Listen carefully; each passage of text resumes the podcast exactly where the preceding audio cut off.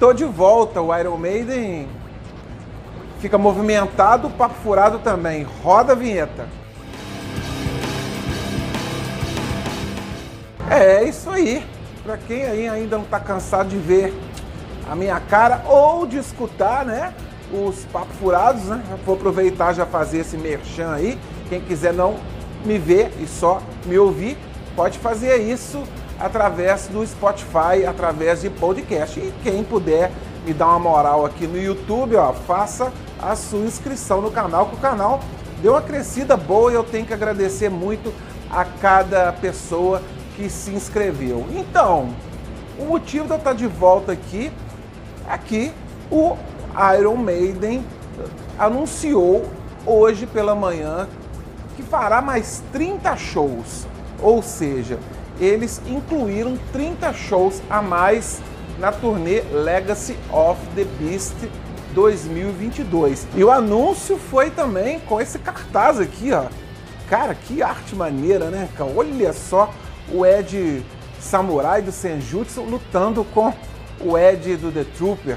Ed esse que foi o garoto propaganda principal da Legacy of the Beast. Lógico que músicas novas, né, farão parte do novo set list.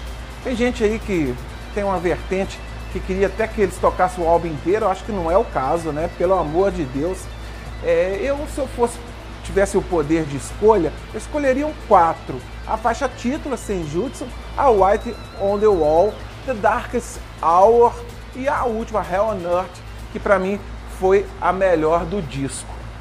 Enfim, mas o Iron Maiden, eu acho que ele maltrata muitos fãs, e principalmente nós fãs aqui sul-americanos e brasileiros, né?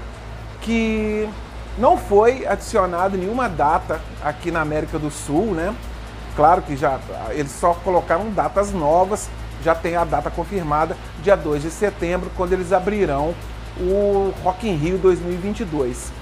E fica agora esse show de especulação, né? Claro que o mês de, de agosto está todo ainda em aberto, eles podem se incluir mais datas, tanto no Brasil, tanto aqui na América do Sul. Normalmente eles incluem São Paulo, Buenos Aires e Santiago. Acho que eles não deixarão de fora esses grandes centros. Pô, mas esse contrato do Rock in Rio acaba que de fato, né?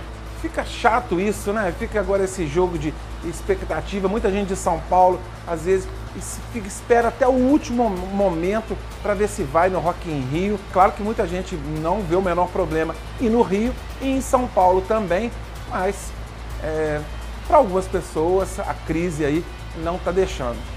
Então, Iron Maiden, Rhoda Smallwood, vamos lá, vamos divulgar mais datas aí, ou é, fazer o anúncio que estaria fechado, que eu acho que não é o caso, eu acho que tem as datas da América do Sul a anunciar, beleza?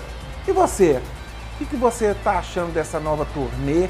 Quais serão as novas músicas que eles incluirão no setlist? Principalmente as novas do Senjutsu. É torcer para que ano que vem, em uma quarta onda, não atrapalhe que eles de fato façam essa turnê com tranquilidade e nós fãs podermos ver essa super banda na ativa mais uma vez. Tá legal?